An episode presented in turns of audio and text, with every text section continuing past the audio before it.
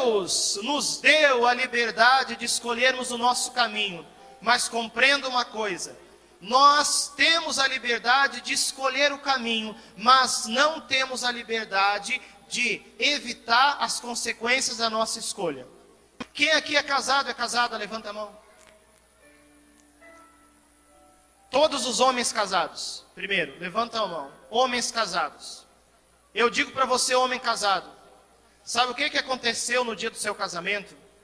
Você renunciou ao amor de todas as mulheres do mundo, pelo amor de uma única mulher.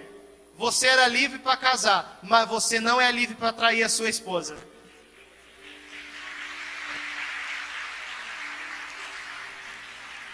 Mulheres, levantem a mão, agora é a vez de vocês.